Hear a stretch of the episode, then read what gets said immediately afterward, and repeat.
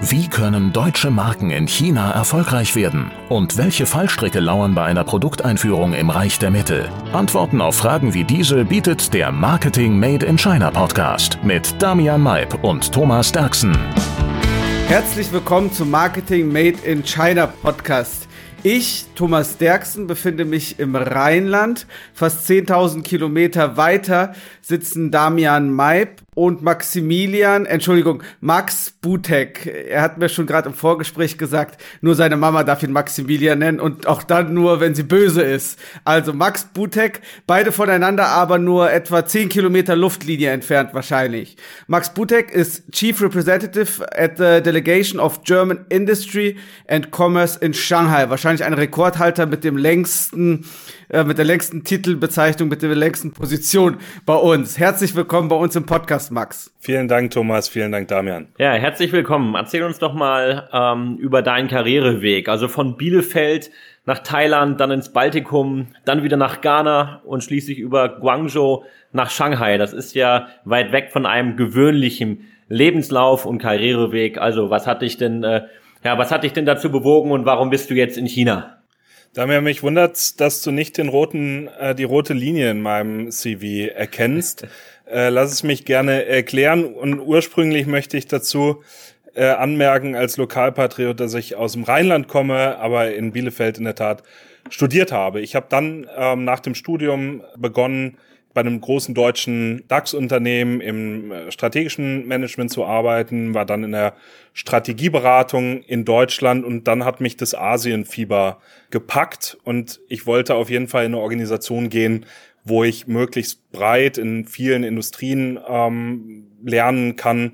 Und da kam die AHK eben für mich gut und äh, wir haben eben einen riesen Vorteil, dass wir eine gute Personalentwicklung bei uns haben. Wir sind weltweit vertreten, so dass eben es auch möglich ist, in möglichst vielen Ländern Erfahrungen zu sammeln. Ich muss ehrlich sagen, die Länder waren für mich nie so relevant, sondern immer die Herausforderungen in den einzelnen Ländern. Und äh, ich glaube, dass ich eben in Europa, in Afrika, in, in China völlig unterschiedliche Erfahrungen sammeln konnte, fühle ich mich, bin ich extrem glücklich drüber. Und ich habe das Gefühl, dass immer wenn ich erfolgreiche Deutsche in China treffe, dass ein Großteil von denen wie wir auch aus dem Rheinland kommt. Ne? Ich glaube, dass unser unsere rheinische Frohnatur doch äh, auch hilft, die verschiedenen Kulturen äh, zu akzeptieren, zu tolerieren und sich auch dazu anzupassen. Erzähl doch uns kurz mal, was das äh, Arbeiten, auch wenn du sagst, dass die Position dich immer herausgefordert hat, aber das Arbeiten in Afrika, das Arbeiten in Osteuropa und das Arbeiten in Asien, das ist doch bestimmt ganz unterschiedlich. Und was und was ist da der größte Unterschied in den Arbeitsweisen auf den verschiedenen Kontinenten? Mhm. Ähm, genau, wir Rheinländer sind überall, obwohl das Rheinland so, so schön ist, immer wieder verwunderlich, aber wir sind natürlich auch immer international aufgewachsen, waren immer sehr offen allem gegenüber, äh, so wie du das mh, hm, schon gesagt hast. Die signifikantesten Erfahrungen, glaube ich, die ich gemacht habe, waren in Afrika. Ähm, ich wusste relativ wenig über den ähm, Kontinent und man spricht eben über Afrika. Ich war selber in Südafrika äh, stationiert äh, und danach in Ghana. Das waren extrem aufregende Zeiten. Gerade Ghana stand äh, in den Jahren, wo ich da war, unter enormer politischer Beobachtung der Compact with Africa, äh, der unter den G20-Mitgliedstaaten unter der, der äh, Führerschaft von Deutschland vereinbart worden ist. Wir hatten jede Woche Bundestagsabgeordnete, ähm, Bundespräsident, nicht jede Woche, einmal äh, Bundeskanzlerin etc. Und was ich dort gelernt habe, ist, man muss ganz, ganz viel Humor äh, sich behalten. Man muss in Afrika unheimlich hart arbeiten für ähm, relativ geringen Outcome. Und das erreicht man nur, wenn man sich Humor beibehält, wenn man die in diesem Fall Ghana so nimmt, äh, mit wie sie sind, mit all ihren Stärken und Schwächen. Und das hat mir extrem geholfen und natürlich auch den Kontrast zu sehen zwischen Südafrika, das ja doch sehr, sehr ähm, europäisch geprägt ist, und eben Ghana, was ähm, wirklich, wirklich zu Subsahara-Afrika da eine besondere Stellung nimmt. Und das ist in China gar nicht so anders. In China hat man eben den Vorteil, dass man mit sehr viel Arbeit sehr viel erreichen kann. Das ist sicherlich der Unterschied.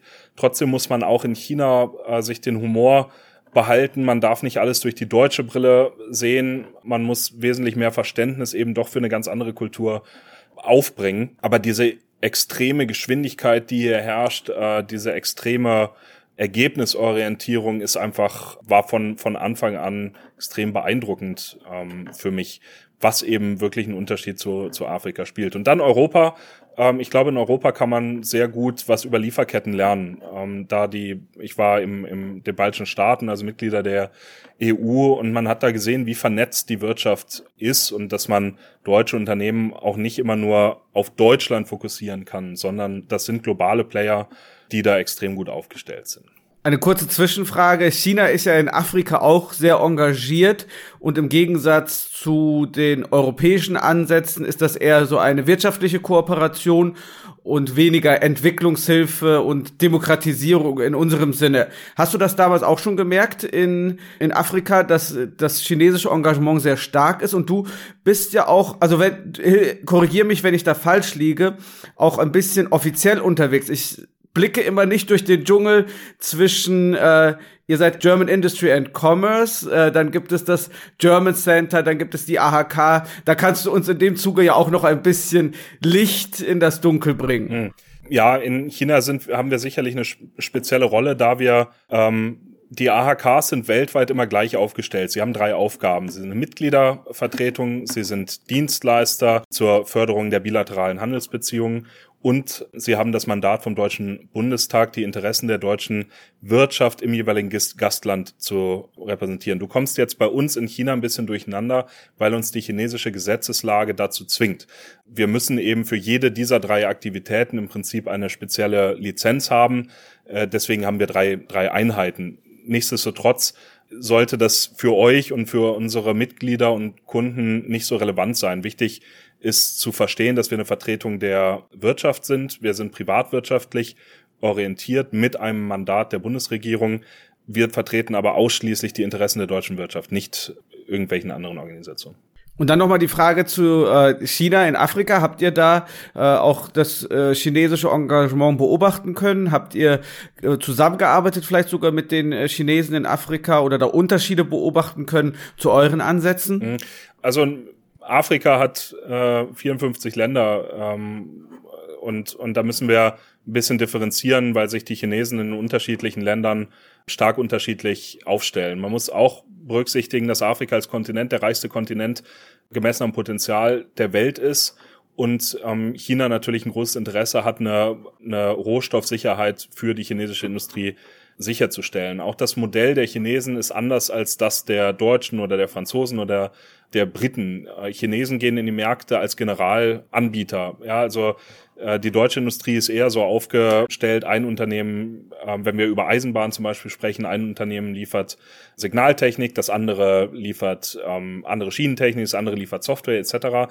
Und äh, das machen die Chinesen in der Regel anders. Sie gehen eben mit Komplettlösungen, mit schlüsselfertigen Lösungen in die Märkte rein und bringen die Finanzierung mit. Und dieses Engagement ist ähm, sicherlich ein anderes als, als das, was die Deutschen gewählt haben. Auch die politische Begleitung der chinesischen Unternehmen, aber es sind in der Regel Staatsunternehmen, ist eben, ist eben eine äh, sehr starke. Deswegen sind wir in manchen Ländern vielleicht unterrepräsentierter als Chinesen. Nichtsdestotrotz schätzen viele der afrikanischen Länder deutsche Technologien, deutsche Zuverlässigkeit, deutsche Nachhaltigkeit, aber die Präsenz der Chinesen spürt man ganz eindeutig und die Afrikaner nehmen das oftmals eben auch als Chance, weil sie eben äh, sagen, die Chinesen bringen, bringen die Finanzierung mit. Politisch ist das natürlich, kann man das unterschiedlich betrachten. Ob wir Deutsche mit einsteigen, also es gibt interessante europäische äh, Konsortien, zum Beispiel, wenn man sich Infrastrukturprojekte anguckt, die gerade im Hafensegment sehr europäisch geprägt ist, nicht chinesisch,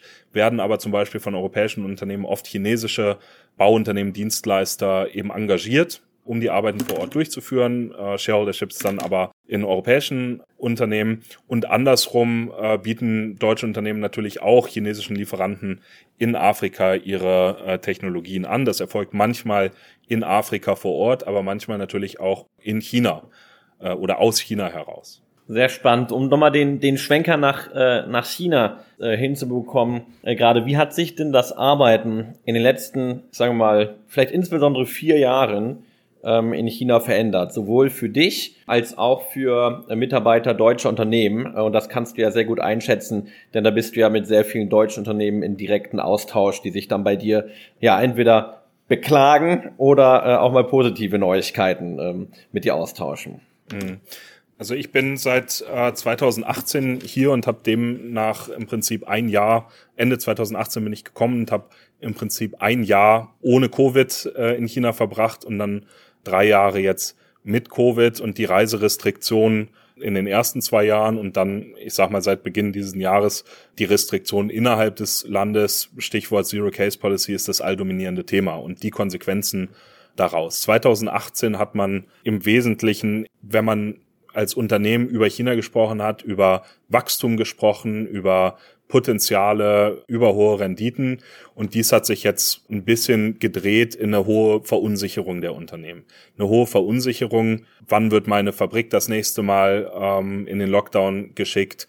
Wie zuverlässig sind meine Lieferketten? Macht meine globale Lieferkettenstruktur eigentlich noch Sinn? Was bedeutet das für mich persönlich? Möchte ich als Ausländer eben äh, unter diesen Bedingungen unter den doch starken Restriktionen seit, seit Februar diesen Jahres weiterleben? Möchte ich das meiner Familie zumuten, meinen Kindern, meinem äh, Ehepartner? Und dies sind, sind extreme Themen, die sich einfach festgesetzt haben. Zudem merken wir natürlich, dass die Kommunikation mit den Headquarters äh, wechselseitig immer schwieriger wird. Ja, man ähm, bespricht normalerweise Themen nicht über eine Videocall. Äh, man bespricht das beim Grillen oder auch gerne mal bei einem Glas Wein wo dieses Zwischenmenschliche äh, einfach eine, eine hohe Vertrauensbasis schafft. Und das fällt uns immer schwieriger und durch die Reisebeschränkungen. Natürlich muss man auch bedenken, gerade wenn Positionen nachbesetzt werden, vielleicht von deutschen Ausländern, Chinesen extern, die vorher gar nicht im, im Unternehmen waren. In Deutschland fällt es diesen extrem schwer, sich ein Netzwerk ähm, in den Corporates aufzubauen, was aber nötig ist, um einfach eine hohe Vertrauensbasis zu schaffen. Zudem sind eben geopolitische Spannungen wirklich zum Top-Thema geworden. Nicht nur Resilienz der Lieferketten, aber wie geht's eigentlich weiter ähm, mit, mit den Beziehungen zu den USA, ähm, zu Europa? Was bedeutet der Ukraine beziehungsweise der russische Krieg in der Ukraine äh, für uns als Unternehmen? Und, und da herrscht einfach extrem viel Unsicherheit. Man redet nicht mehr viel über China als den Wachstumsmarkt, sondern eher ähm, China als eine Unsicherheit in unserer Strategie.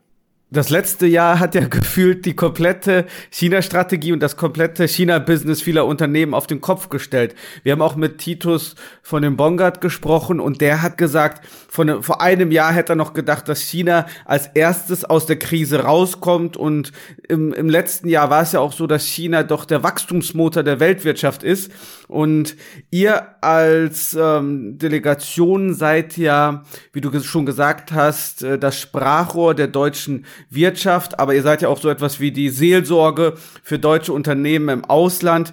Du bist bestimmt viel im Kontakt mit euren Mitgliedsunternehmen. Wie ist denn die Stimmung vor allen Dingen jetzt in den letzten paar Monaten? Das ist ja noch mal ganz anders als im letzten Jahr gewesen.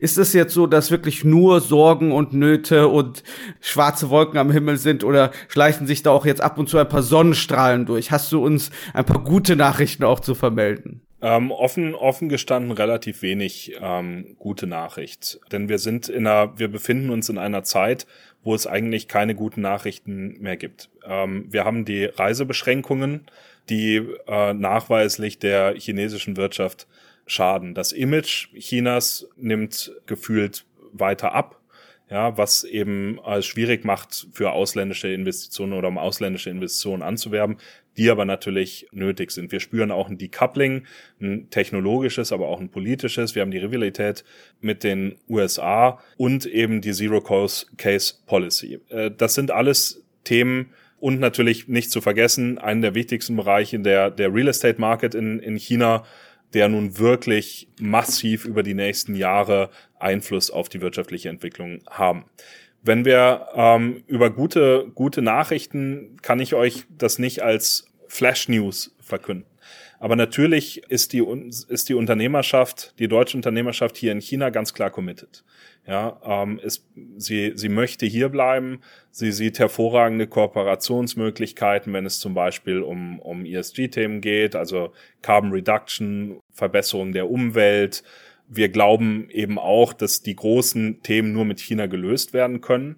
Und deutsche Unternehmen sind ja nicht nur wegen des Marktes hier, sondern deutsche Unternehmen wollen hier auch an der Innovationsfähigkeit Chinas partizipieren. Ähm, sie wollen die, mit den Talenten hier vor Ort nutzen. Sie haben über Jahrzehnte sehr vertrauensvolle Beziehungen mit Kunden und Lieferanten aufgegeben. Und wir haben natürlich auch eine große Verantwortung unseren knapp einer Million Mitarbeitern hier in China, die wir sehr ernst nehmen und äh, auch denen wir gegenüber stark committed sind. Also wir glauben an kurzfristig raues Fahrwasser und mittelfristig an ein weiterhin starkes Engagement in China.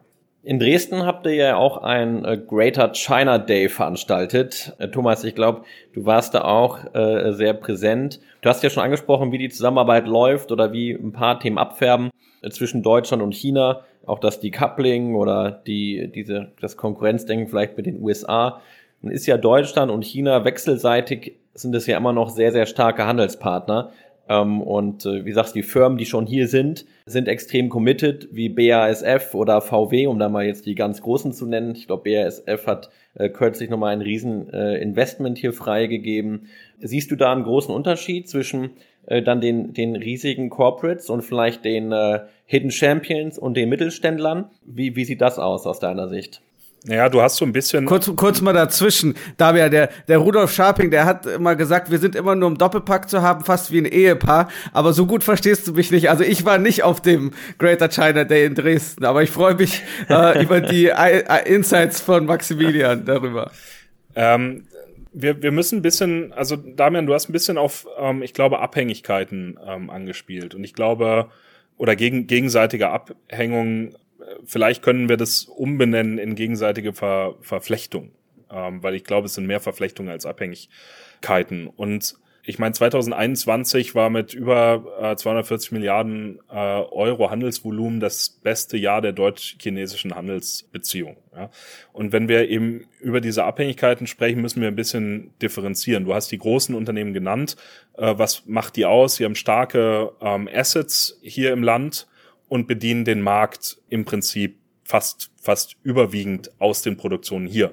Da ist, besteht natürlich eine enorme Abhängigkeit. Aber was ist eigentlich mit Unternehmen, die ausschließlich hier produzieren für den Export? Oder was ist mit den Unternehmen, die ausschließlich hier ähm, vertreiben? Porsche wäre zum Beispiel ein Beispiel. Ja, die einen äh, hohe, hohe Marktanteil hier generieren, äh, signifikante Renditen global, durch China wirtschaften, aber keine Produktion hier haben. Die haben natürlich eine andere Abhängigkeit oder eine, eine, ähm, ja, eine andere Sicht als zum Beispiel ähm, eben die anderen Automobilhersteller. Und so ist das mit dem Mittelstand genauso. Natürlich braucht der Mittelstand eben China als Lieferland, als äh, Absatzmarkt etc. Und man trifft eben sehr, sehr viele Unternehmen, die sagen, China ist total wichtig für uns und ich habe mich immer in China verliebt aber jetzt war ich drei Jahre nicht mehr da. Und ich glaube, das ist ein großes Problem, dass sich China in den letzten drei Jahren so massiv verändert hat. In allen Dimensionen. Technologisch, äh, ideologisch, von der Konsumbereitschaft, dass das wirklich den Deutschen und Mittelständler sind eben oft ähm, Eigentümer geführt, dass denen das wirklich fehlt, nochmal nach China zu reisen, mit den Partnern, den Kunden, den Mitarbeitern zu sprechen, einfach ein besseres Verständnis zu bekommen. Das Interesse besteht von deutscher Unternehmerschaft weiterhin mit China zu arbeiten. Aber es ist eben eine große Unsicherheit. Und wenn wir über die Coupling sprechen, ich meine, äh, Bundeskanzler Scholz hat es mehrfach erwähnt, es besteht kein Interesse an einem Decoupling ja, sondern ähm, es besteht ein, ein Interesse daran, die Kooperation auf ein ausgeglicheneres Verhältnis zu, zu bringen. Und die Optionen für ein ausgeglicheneres, ausgeglicheneres Verhältnis sind ja zum Beispiel die China plus eins Strategie, ein Stichwort, das in letzter Zeit immer fällt, oder China plus zwei. Und viele asiatischen Länder wie Vietnam zum Beispiel oder Singapur, Thailand und so weiter, die die profitieren ja von den aktuellen Krisen in China, aber oft sind solche Länder wie Vietnam nur so groß wie eine einzelne chinesische Provinz. Und in China, das wissen wir alle ganz genau, da herrscht die Infrastruktur vor, da haben wir die Logistik, das ist alles wahnsinnig gut ausgebaut. Und China wird doch auch in Zukunft nicht durch ein anderes Land ersetzt werden können, oder was meinst du, Max? Ja. Können diese Länder China ersetzen? Also es, ähm, und ich möchte wieder ein bisschen darauf zurückkommen, was ich gerade gesagt habe, dass man von den, von den äh, unterschiedlichen China-Strategien differenzieren muss. Und Unternehmen, die eben im Upstream sind, also rein exportorientiert, da funktioniert eine China plus eins äh, oder plus zwei Strategie, also eine Stärkung der Resilienz der Lieferketten natürlich sehr gut, ja, weil ich glaube, es ist kaum noch ein Unternehmen, was was äh, die Günst oder de, den Preis als maßgeblichen Ausschlag für die Lieferketten wählt, sondern es geht jetzt eben darum, eine möglichst große Sicherheit in, in die Lieferketten oder in die Resilienz, in die Widerstandsfähigkeit der Lieferketten zu bekommen. Und ein Unternehmen, was in China ist, nur um zu exportieren. Klar soll, sollten die Unternehmen sich vermehrt ähm, überlegen, okay, wie können wir eigentlich äh, Lieferausfälle aus China kompensieren mit anderen Fabriken. Und das das betrifft natürlich im Wesentlichen mittelständische Unternehmen, weil die großen Unternehmen haben natürlich Produktion global und können im Zweifel zur Not zumindest ausweichen. Aber ich kann ja, es wird mir ja nicht möglich sein, den chinesischen Markt, also wenn wir jetzt im Downstream-Bereich sind, ich denke ja jetzt nicht daran, okay, ich baue jetzt meinen, meinen Umsatz bewusst ab in China, um den bewusst in anderen Märkten nicht aufbauen zu können. Das ist ja ist ja ziemlich naiv, das zu denken. Ja. Und wenn du halt sagst, China plus eins plus zwei, was den Markt angeht, also die Unternehmen, man darf auch nicht immer denken, dass die alle dumm sind noch nie auf die Idee gekommen sind, dass sie vielleicht auch woanders ihre Produkte verkaufen können. Das machen sie ja zum Maximum. Und, und von daher führt gar kein Weg an China vorbei. Und auch da muss man gucken, die Unternehmen sind nicht hier, weil nur um Geld zu machen, ähm, sondern sie sind auch gerne hier und, und gehen, gehen den Tätigkeiten hier auch äh, eben nachhaltig äh, hinterher und verantwortungsbewusst. Also im Bereich rein, rein Exportgeschäft, äh, in äh, einer Verstärkung der Resilienz der Lieferketten sollten wir das genauso wie die chinesischen Unternehmen machen, denn die gehen ja auch in andere Standorte, äh, um, um das zu erreichen. Aber wenn es um den Absatz geht, wird es eben meiner Meinung nach zu einer gegenläufigen Bewegung kommen, denn es wird weniger diversifiziert, sondern mehr lokalisiert. Also wenn ich hier bin, um den chinesischen Markt zu bedienen, versuche ich mehr und mehr meine Lieferketten nach China zu holen. Von, von daher sind es irgendwo gegenläufige ähm, Bewegungen. Äh, und, ein, und ein Unternehmen, was hier rein äh, absetzt, der wird ebenfalls versuchen, okay, wie kann ich eigentlich die steigende Kaufkraft der Chinesen besser bedienen, wie kann ich den chinesischen Kunden ernster nehmen und ihn nicht mit meinen westlichen äh, Angewohnheiten zu bedienen, sondern vielleicht mit chinesischen Gewohnheiten. Da wird es ebenfalls zu einer stärkeren Lokalisierung kommen. Also eben sowas wie quasi ja in China, äh, for China. Ja, ähm, und äh, hier mehr auch Decision genau. Power, hier mehr produzieren für den lokalen Markt. Jetzt hatten wir im, äh, im letzten Jahr war das, glaube ich, Max, da hatten wir bei der Maxcom äh, schon drüber gesprochen, äh, wie mhm. stark es deutsche Unternehmen vielleicht beschäftigt, Konkurrenz von chinesischen Unternehmen zu bekommen. Wie siehst du das? Wie sehr, in Anführungszeichen, ja, bedroht äh, die chinesische Konkurrenz unsere Made in Germany äh, Industrien, sowohl im B2B als auch vielleicht im B2C? Mhm. Also ähm, der, der chinesische Wettbewerb wird natürlich stärker. Und grundsätzlich ist das ja nichts Schlimmes. Das ist jetzt nicht das erste Mal für die deutsche Industrie, dass wir einen Wettbewerb bekommen haben. Ja, schauen wir in die 70er Jahre, wo, wo Japan, äh, wo man Ähnliches über Japan äh, in dieser Hinsicht gesagt hat wie über China. Und ich glaube, damit können wir umgehen. Und natürlich werden die ähm, chinesischen Unternehmen besser. Sie haben ja auch viele deutsche Maschinen gekauft mit dem Versprechen, ihr könnt dann präziser produzieren, äh, genauer mit einer höheren, höheren Qualität. Äh, natürlich gibt es dann Wettbewerb und da gibt es eigentlich nichts gegen auszusetzen. Das Problem ist, dass der Wettbewerb oftmals nicht fair ist. Ja, also ähm, zum Beispiel durch tarifäre Markteintrittsbeschränkungen, durch non-tarifäre Markteintrittsbeschränkungen, durch ähm, Subventionen des Staates, die gegen die gegen die äh, WTO gehen etc dass ausländische Unternehmen teilweise Lizenzen vorenthalten wird, etc. Und dagegen müssen wir halt weiter angehen, das müssen wir kommunizieren, das machen wir auch nur dann, wenn der Wettbewerb eben dadurch stärker wird, dann haben wir ein Problem. Aber einen technologischen Wettbewerb, der fair ist, ähm, damit, da müssen sich deutsche Unternehmen nicht verstecken. Und ich glaube auch, wie man eben an vielen Beispielen sieht, ähm, dass es auch sehr gute Kooperationen gibt. Ja, also wenn wir im IT-Bereich äh, gehen, Tencent, Alibaba etc., die ja auch sehr viel ähm, Know-how mitbringen können, wo vielleicht deutsche Unternehmen nicht so ähm, gut aufgestellt sind. Und da gibt es doch eine ganze Menge äh, Kooperationen, die sich ergänzen, ähm, ja, oder ergänzen können. Und äh, ich glaube, das ist auch der Weg vorwärts. Und wie gesagt, wir müssen nur dafür sorgen, dass wir vielleicht auch ein bisschen selbstbewusster werden, wenn es darum geht, dass Wettbewerb verzerrt wird. Habt ihr denn auch umgekehrt chinesische Unternehmen, die eure Hilfe in Anspruch nehmen, nach Deutschland oder nach Europa zu kommen? Wir sehen ja zum Beispiel bei den chinesischen Autobauern wie NIO, dass die sehr, sehr an dem europäischen Markt interessiert sind. Da gibt es jetzt äh, Flagship-Stores in Amsterdam, in London, in verschiedenen europäischen Großstädten. Habt ihr da auch Kontakte zu denen? Also wir, wir beobachten das natürlich intensiv. Wir haben auch regelmäßigen Kontakt mit diesen Unternehmen und man darf natürlich nicht vergessen, dass NIO ist ein chinesischer äh, Automobilhersteller, wo ein sehr großer Bestandteil oder Prozentsatz von deutschen Zulieferern geliefert wird. Ja, also wenn man sich Getriebetechnologie, Motortechnologien sind ja deutsche Unternehmen. Von daher, ja, für, für die deutschen OEMs ist das ein Wettbewerb. Für äh, die deutschen Zulieferer ist das äh, ein neues Potenzial, was sich ergibt. Ich glaube auch, dass wir sehr viel von den News lernen können. Also ich, oder ich glaube, wir können von dem Konzept lernen, dass man, dass sich die Automobilbranche immer mehr von einer vertikalen hin zu einer horizontalen äh, Organisation entwickelt, dass wir eben im Prinzip, was machen die chinesischen Hersteller? Sie haben eine gute Software, bauen ein Auto drumherum. Und was machen deutsche OEMs? Äh, was haben die in den letzten 30 Jahren gemacht? Sie versuchen, das beste Fahrwerk, äh, beste äh, Lenkung, besten Motor, beste Getriebe zu bauen. Dann wird das hinterher zusammengefügt. Und ich glaube, Tesla hat damit angefangen, äh, das Modell zu ändern. Ähm, die chinesischen ähm, IT-Unternehmen muss man eigentlich sagen, wenn man sich herguckt, wo die, äh, wo man sich anguckt, wo die meisten chinesischen OEMs ähm, herkommen, machen das eben ähm, auch gut und ich glaube, dass die deutschen OEMs das auch schaffen werden, sich dahingehend umzustellen.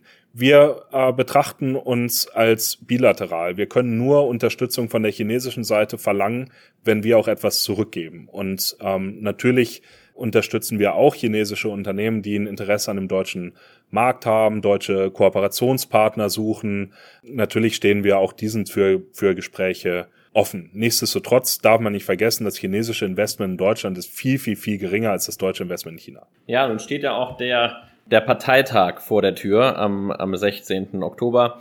Ich merke schon, mein amerikanischer VPN, äh, der, der funktioniert immer schlechter. Du hast ja auch. Den du nicht nutzt in China. genau, den ich nicht nutze. Ich weiß das von Freunden. du hast ja immer viele Veranstaltungen und Reisen mit deutschen und chinesischen Politikern gemacht und machst dir auch nach wie vor.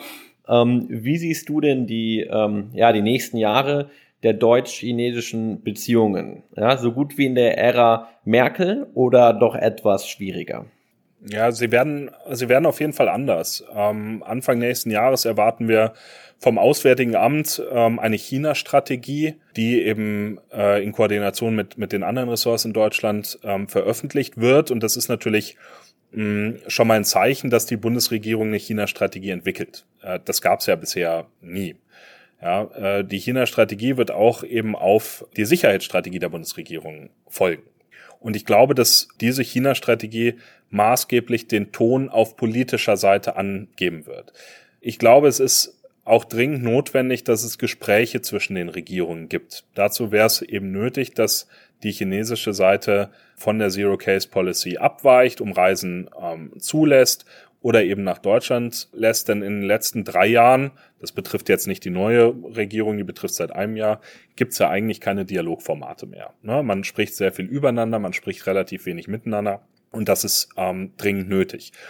Mit der, mit der aktuellen geopolitischen Situation, mit, mit allen Playern, merkt man, dass eben von vielen unterschiedlichen Staaten äh, verschiedene Konflikte aufkommen. Es bestehen technologische Rivalitäten, es bestehen äh, ökonomische, es bestehen militärische äh, Rivalitäten Und nicht zuletzt äh, bestehen auch äh, ideologische Rivalitäten in irgendeiner Art und Weise. Und ich glaube, das dauert immer eine, eine gewisse Zeit lang, mh, bis, bis man sich da zusammenfindet, bis man wieder eine, eine Art des Dialogs aufbauen kann. Äh, um deine Frage jetzt kurz zu beantworten, wir hoffen, dass auch in der Zukunft das Thema der möglichen Kooperation nicht ganz außer Acht gelassen wird. Das hoffen wir auch, weil wir ja festgestellt haben, dass es ohne China wirklich schwierig wird, auch die großen Probleme der Zukunft zu lösen, ne? seines Klimawandel, seines äh, erneuerbare Energien und so weiter und so fort. Was meinst du denn, welche Themen werden die deutschen Unternehmen in den nächsten fünf Jahren am meisten beschäftigen, außer Corona? Also hier in Deutschland ist Corona gefühlt ja zu Ende. Es wird immer vor dem Herbst gewarnt. Wenn ich so rausgucke, ist es bei uns schon ziemlich herbstlich. Also ich habe nicht das Gefühl, dass hier noch große Einschränkungen oder dass es noch ein großes Thema ist. Ähm, was ist deiner Meinung nach so die Top drei Themen äh, für deutsche Unternehmen in China in den nächsten fünf Jahren? Mhm. Mm, ich glaube an, an vielleicht nicht, nicht in richtiger Reihenfolge oder in Reihenfolge ähm, ignorierend. Äh, das erste Thema wird das Thema Decoupling in irgendeiner Art und Weise sein. Also wie ähm, bekomme ich eine Lokalisierung hin, nicht nur, weil ich politisch dazu motiviert werde, sondern insbesondere, wie schaffe ich es, den wachsenden und äh, auch selbstbewussteren Markt China besser zu bedienen. Wie schaffe ich es, äh, lokal den, was ich schon gesagt habe, den chinesischen Konsumenten ernst zu nehmen? Ähm, wie schaffe ich es auch für China neue Geschäftsmodelle zu entwickeln, die vielleicht von europäischen oder globalen Geschäftsmodellen äh, abweichen? Das heißt, das Thema Decoupling ist vielleicht das falsche Wort, aber zumindest das Thema Lokalisierung wird ein ganz, ganz wichtiges ähm, spielen. Das Thema ähm, als Nummer zwei ist natürlich die Resilienz der Lieferketten aufzubauen. Das heißt, man, man will das eigentlich nie wieder erleben, dass man eben in eine Situation kommt, wo über Monate lang es zu Lieferproblemen kommt. Wir sehen, der Shanghai-Lockdown ist, now, ist jetzt wieder drei, vier Monate vorbei und es bestehen immer noch Probleme in den Lieferketten nach Deutschland. Ja, und man, man kann das nicht aufholen. Da wird, äh, das wird die Unternehmen beschäftigen, wie man da eben eine Sicherheit reinbringt, denn Natürlich wird man global als deutsches Unternehmen in China an Marktanteilen verlieren, wenn man ausschließlich von den Lieferketten in China abhängig ist. Man muss den, den internationalen Kunden belegen, dass man liefern kann, auch wenn es wieder zu Lockdowns in, in China kommt oder auch natürlich zu politischen Auseinandersetzungen, die in schlechten Szenarien äh, enden könnten. Ja, und ähm, das dritte Thema, was, was einen sicherlich beschäftigt, ist, wie wird sich China eigentlich entwickeln? Ja, ähm, ich meine, Präsident Xi hat es relativ ähm, offensichtlich gemacht, dass Marktwachstum oder Wirtschaftswachstum nicht mehr das oberste Ziel ist, sondern dass äh, ein kontrolliertes Wachstum oder eine kontrollierte Wirtschaft an Bedeutung zugenommen hat. Und da wissen wir eben einfach noch nicht, wie wird das eigentlich dann letzten Endes aussehen. Und äh, deswegen warten wir alle auf den Parteikongress, äh, um zu gucken, wer ist das neue Team. Ich glaube, es werden 60 Prozent äh, des Teams ausgewechselt.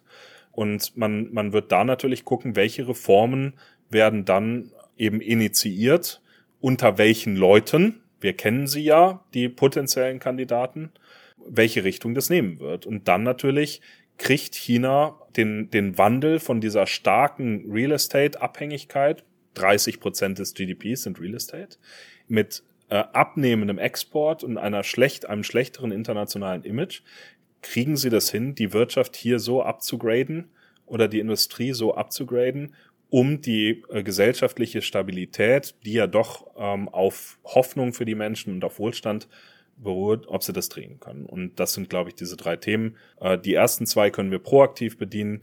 In der dritten können wir uns nur so agil wie möglich aufstellen, um reagieren zu können. Jetzt hast du schon auf so vielen Kontinenten und Ländern, in so vielen Ländern gearbeitet. Gibt es noch einen Standort äh, von euch, der dich noch ganz besonders reizen würde? Ganz, ganz ehrlich, ich, ich spreche kein Chinesisch. Ich war nie ein China-Fan. Also, weil es mir einfach nicht bewusst war. Ich wusste ganz, ganz wenig über China, Ihr wisst, in Deutschland lernt man nichts über China. Und als ich hier hingekommen bin, war ich irgendwie, ich fand das spannend, mal die Erfahrung zu machen. Und aktuell glaube ich, dass hier gerade was ganz Spannendes passiert Ja, ne, die Gesellschaft verändert sich, die Politik verändert sich, die Wirtschaft verändert sich.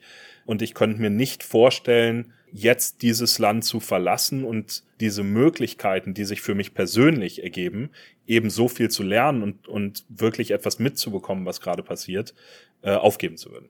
Also äh, aktuell, ähm, Thomas, gibt's für mich keinen Standort, der in irgendeiner Art und Weise reizvoller wäre als China. Schöne Worte zum Abschluss von Max Butek, Chief Representative äh, in der Delegation of German Industry and Commerce in Shanghai. Max, vielen Dank für die spannenden Insights. Vielen Dank euch beiden. Danke dir, Max. Gerne, gerne. Vielen Dank euch beiden.